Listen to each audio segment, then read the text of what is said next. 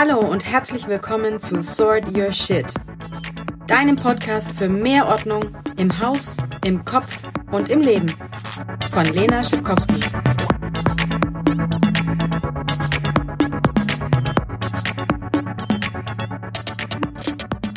Hallo, hier ist wieder Lena mit einer neuen Folge von Sort Your Shit.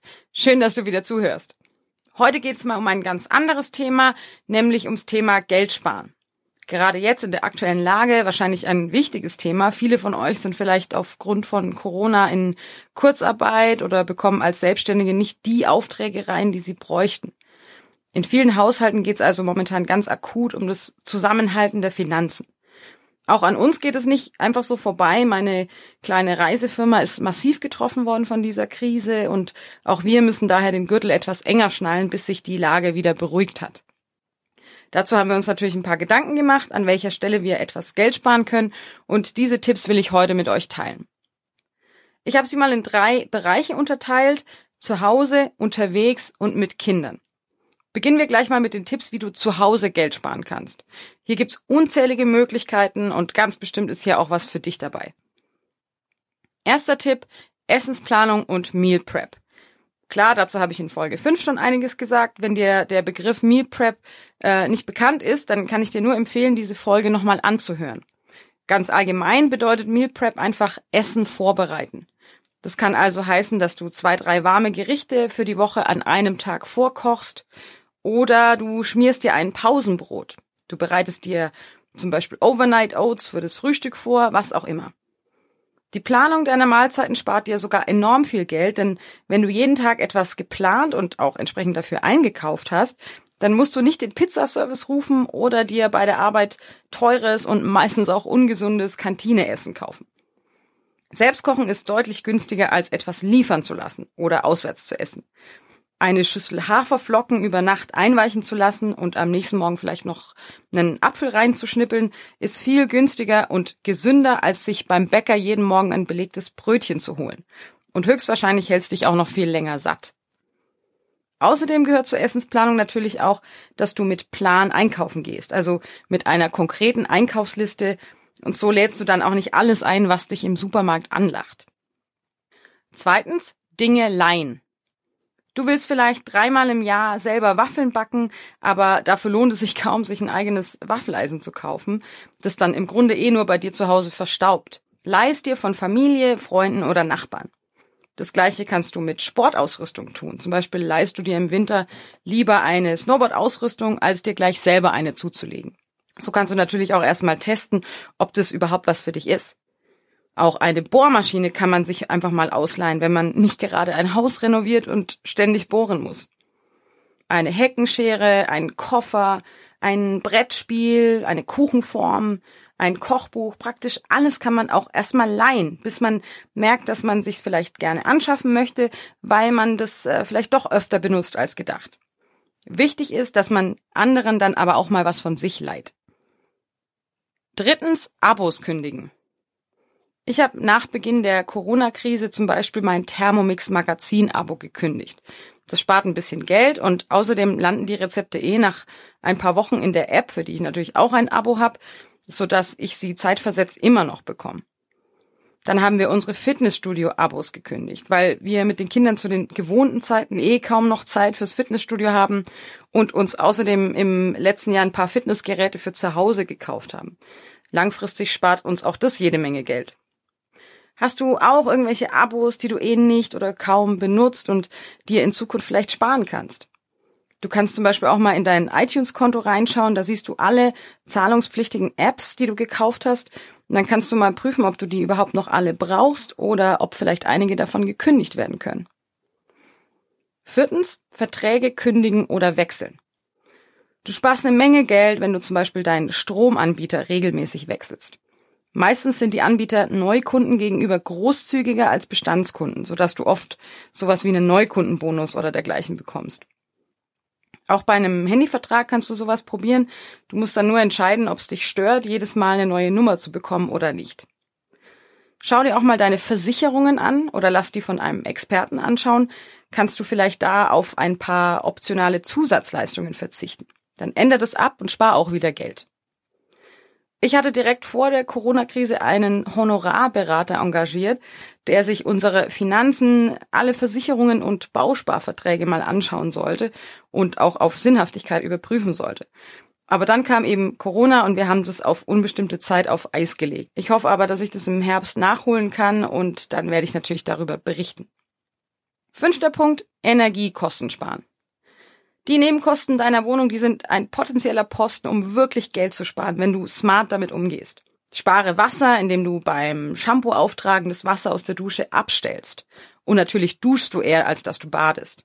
Das Nudelwasser schüttest du ab sofort auch nicht mehr weg, sondern du lässt es abkühlen, bis es lauwarm ist und gießt damit deine Pflanzen.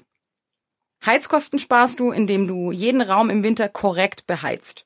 Das Schlafzimmer und die Küche also bei etwa 17, 18 Grad, Wohnzimmer bei 20, 21 Grad und Kinderzimmer bei 22 Grad. Räume auch zeitweise gar nicht zu heizen ist weniger sinnvoll, denn dann kann sich schneller Schimmel bilden. Außerdem braucht es viel mehr Energie, einen Raum anzuheizen, als wenn er konstant auf niedriger Stufe geheizt wird. Selbst wenn du in den Urlaub fährst, lässt du also die Heizung idealerweise auf Stufe 1.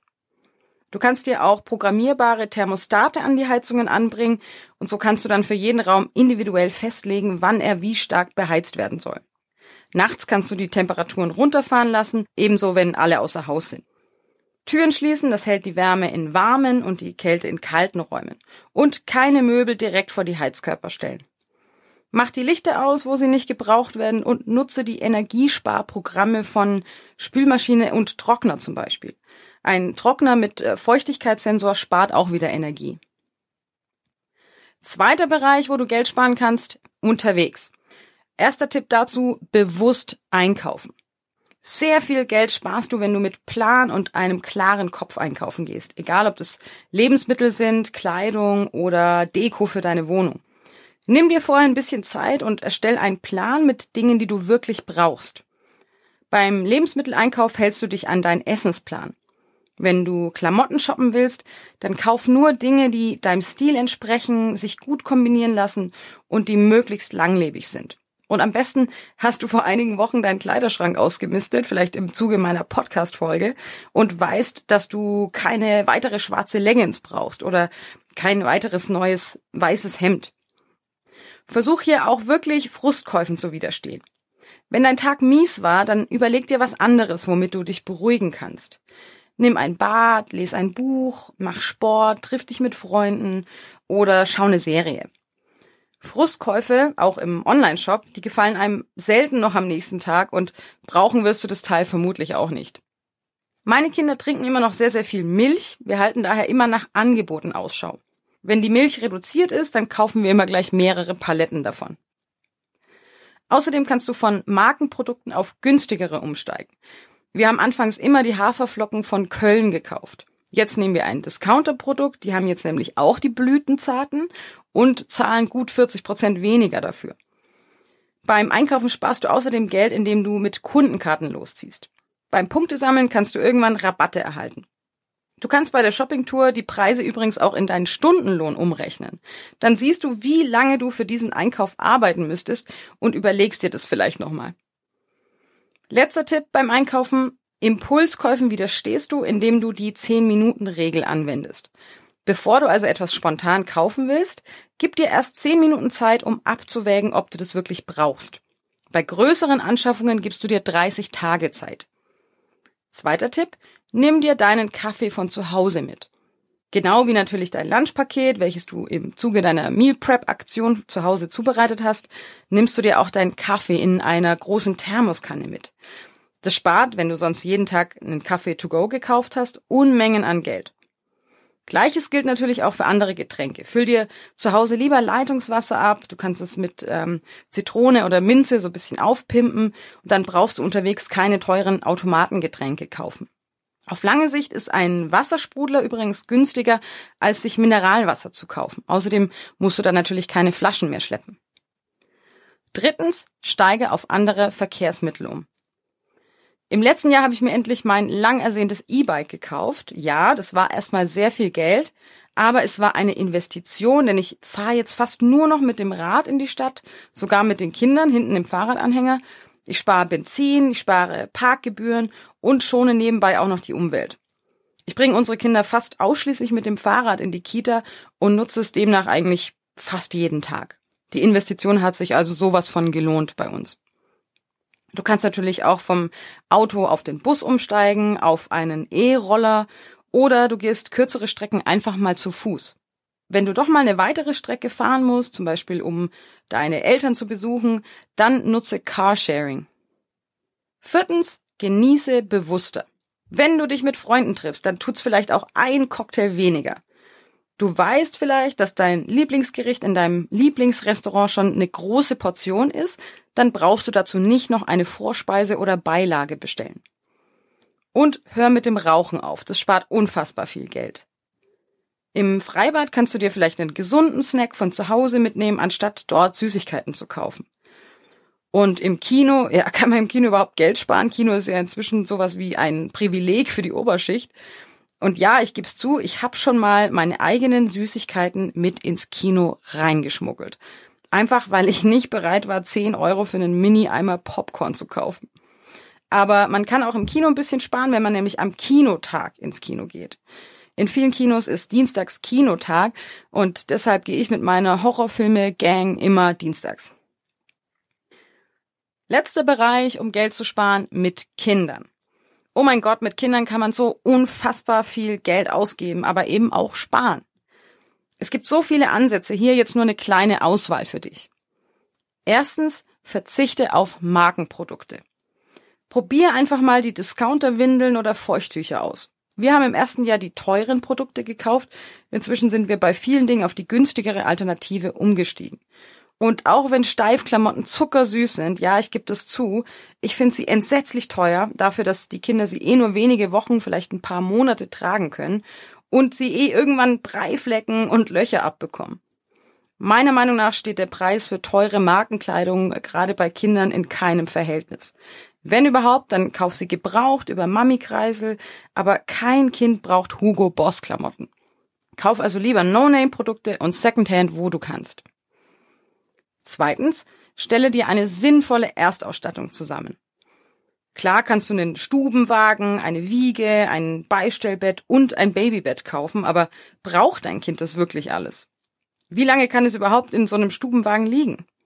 Mach dich schlau und wäge ab, ob sich die Investition überhaupt lohnt. Du kannst auch erstmal ein Babybett kaufen und wenn du merkst, ein Beistellbett wäre schon noch praktisch, dann kannst du es ja zusätzlich anschaffen. Aber teste erstmal, was für dich bzw. euch funktioniert. Und auch hier kann man übrigens jede Menge Geld sparen, wenn man die Sachen gebraucht kauft. Oder du leist dir zum Beispiel eine Babybadewanne. Sowas braucht man nämlich auch nicht so wahnsinnig lang. Was wir allerdings bitter bereut haben, mein Mann und ich, wir haben einen Zwillingskinderwagen im Internet bestellt, den wir nie zur Probe gefahren sind. Das Modell ging nach kurzer Zeit kaputt und wir mussten wieder Geld investieren. Also bei den großen Anschaffungen solltest du unseren Fehler vermeiden und die Sachen wirklich vorher testen. Kauf sowas lieber im Laden, wo du dir ein genaues Bild davon machen kannst. Und es hilft bei den größeren Anschaffungen wie Kinderwagen oder Autokindersitz natürlich auch Testberichte zu lesen. Drittens, übertreibe es nicht mit Spielsachen. Kinder brauchen vor allem am Anfang nur sehr wenig und schon gar keinen Haufen kurzlebiger Plastikspielsachen. Stattdessen tun's auch einfach mal ein paar Lunchboxen, die man mit Dingen füllt, zum Beispiel Glöckchen oder Kastanien. Später bietest du deinem Kind dann Töpfe, Kochlöffel, vielleicht eine leere Wasserflasche an und, und, und. Außerdem kann man im Freundeskreis einen Spieletausch organisieren. Sinnvoll ist es auch, die Familie zu bitten, lieber gemeinsam ein größeres Geschenk für die Kinder zu machen, zum Beispiel zum Geburtstag, als sehr viele kleine. Viele Spielsachen kann man selber herstellen, zum Beispiel Knetgummi, Pfeifenputzermännchen oder kleine Papierschachteln. Das sind jetzt nur einige von hunderten von Tipps, wie du Geld sparen kannst. Vielleicht ist aber ja hier schon was für dich dabei. Hast du noch den ultimativen Sparhack und willst sie mit uns teilen? Dann schick's mir an info at sortyourshit.de. Ich freue mich, von dir zu hören. Vielen Dank an alle meine fleißigen Hörer da draußen. Es freut mich, dass ihr so hartnäckig dran bleibt. Ich wünsche euch ganz viel Spaß beim Ausprobieren der Spartipps und dazu noch ein wunderschönes Wochenende. Bis nächste Woche, eure Lena.